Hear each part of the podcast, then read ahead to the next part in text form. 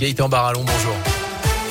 Bonjour Jérôme, bonjour à tous. À la une ce mardi, plus qu'un mois avant le premier tour de la présidentielle, même si la campagne est éclipsée évidemment par la guerre en Ukraine, on vote le 10 avril prochain. Premier déplacement hier pour Emmanuel Macron devant près de 200 Français réunis à Poissy face son grand débat. Il a notamment promis de supprimer la relevance télé, de tripler la prime Macron en cas de réélection.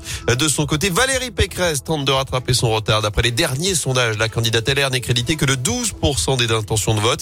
Et sur le terrain, les opérations des militants les républicains se multiplient donc tenter de convaincre. Pour Radio Scoop, Anthony Perel a suivi une équipe mobilisée un soir de la semaine à Saint-Etienne. 18h30, les jeunes républicains et leurs homologues de l'UDI se rassemblent avant leur opération de collage. Emeris, 21 ans, est un habitué des actions de soutien à la candidate LR. Valérie Pécresse ne déplaît pas forcément. Je pense qu'elle incarne une certaine forme de sagesse. Un juste milieu entre un uluberlu zémouriste qui part un petit peu dans tous les sens, une Marine Le Pen qui manque, je pense, de crédibilité, un Emmanuel Macron qui a montré toutes ses failles, et on a une Valérie Pécresse qui assume d'être de droite raisonnée. Les discussions se poursuivent pendant les préparatifs, confection de la colle, choix des affiches pro Pécresse. Fabienne Perrin préside le comité de soutien à la candidate dans la Loire. Elle y croit dur comme fer. Nous sommes sur un ring, on va être honnête, c'est l'outsider. Mais oui, combien de fois les poids lourds ont pris une bonne raclée 20h, top départ pour l'opération collage. Allez, on arrache. C'est Thomas, militant de 24 ans, qui chapeaute l'opération. Ça attire énormément l'œil. Si les spectacles le font, c'est qu'il y a un réel impact sur la visibilité des événements. Comme on peut voir, il y a un petit QR code sur l'affiche. Ça permet en fait, quand on passe, d'avoir les actions de Valérie Pécresse. Si on est ce soir ou demain, et eh ben on repassera dans la foulée le lendemain. Selon ces militants, une affiche reste en moyenne moins de 24 heures avant d'être arrachée. Et la preuve, après cette opération que nous avons suivie, certaines affiches étaient déjà recouvertes dès le lendemain.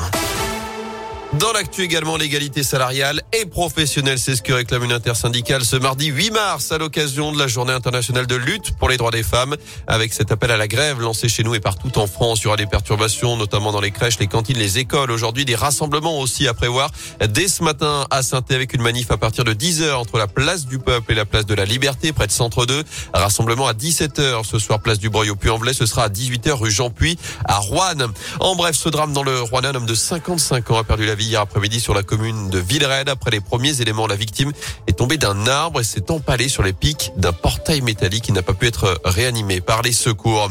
L'actu, c'est aussi la guerre en Ukraine avec de nouveaux pourparlers qui ont eu lieu hier soir. La Russie a annoncé la mise en place d'un cessez-le-feu dans plusieurs villes dès ce matin, puis 8 heures pour permettre l'évacuation des civils. Nouvelle tentative de mise en place de couloirs humanitaires alors que Kiev avait refusé la première solution hier puisque ces couloirs instaurés par Moscou menaient directement en Russie ou en Biélorussie. Emmanuel, Macron, pardon, dit lui que qu'il ne pensait pas qu'une vraie solution puisse être négociée entre Moscou et Kiev pour mettre fin au conflit en Ukraine dans les jours et les semaines qui viennent et donc que la guerre allait continuer.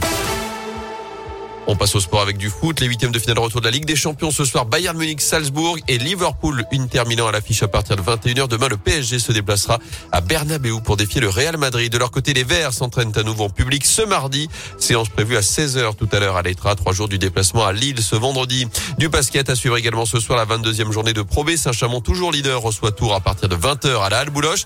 Et puis victoire néerlandaise sur les routes de Paris-Nice. Fabio Jacobsen a remporté hier la deuxième étape à Orléans. Le français Christophe Laporte conserve son maillot jaune de leader. Troisième étape aujourd'hui entre Vierzon dans le Cher et Dun-le-Palestel dans la Creuse. Le peloton qui arrivera dans la région demain contre la montre dans l'Allier. Puis jeudi, il y aura un départ dans la Loire depuis Saint-Just à Rambert direction l'Ardèche.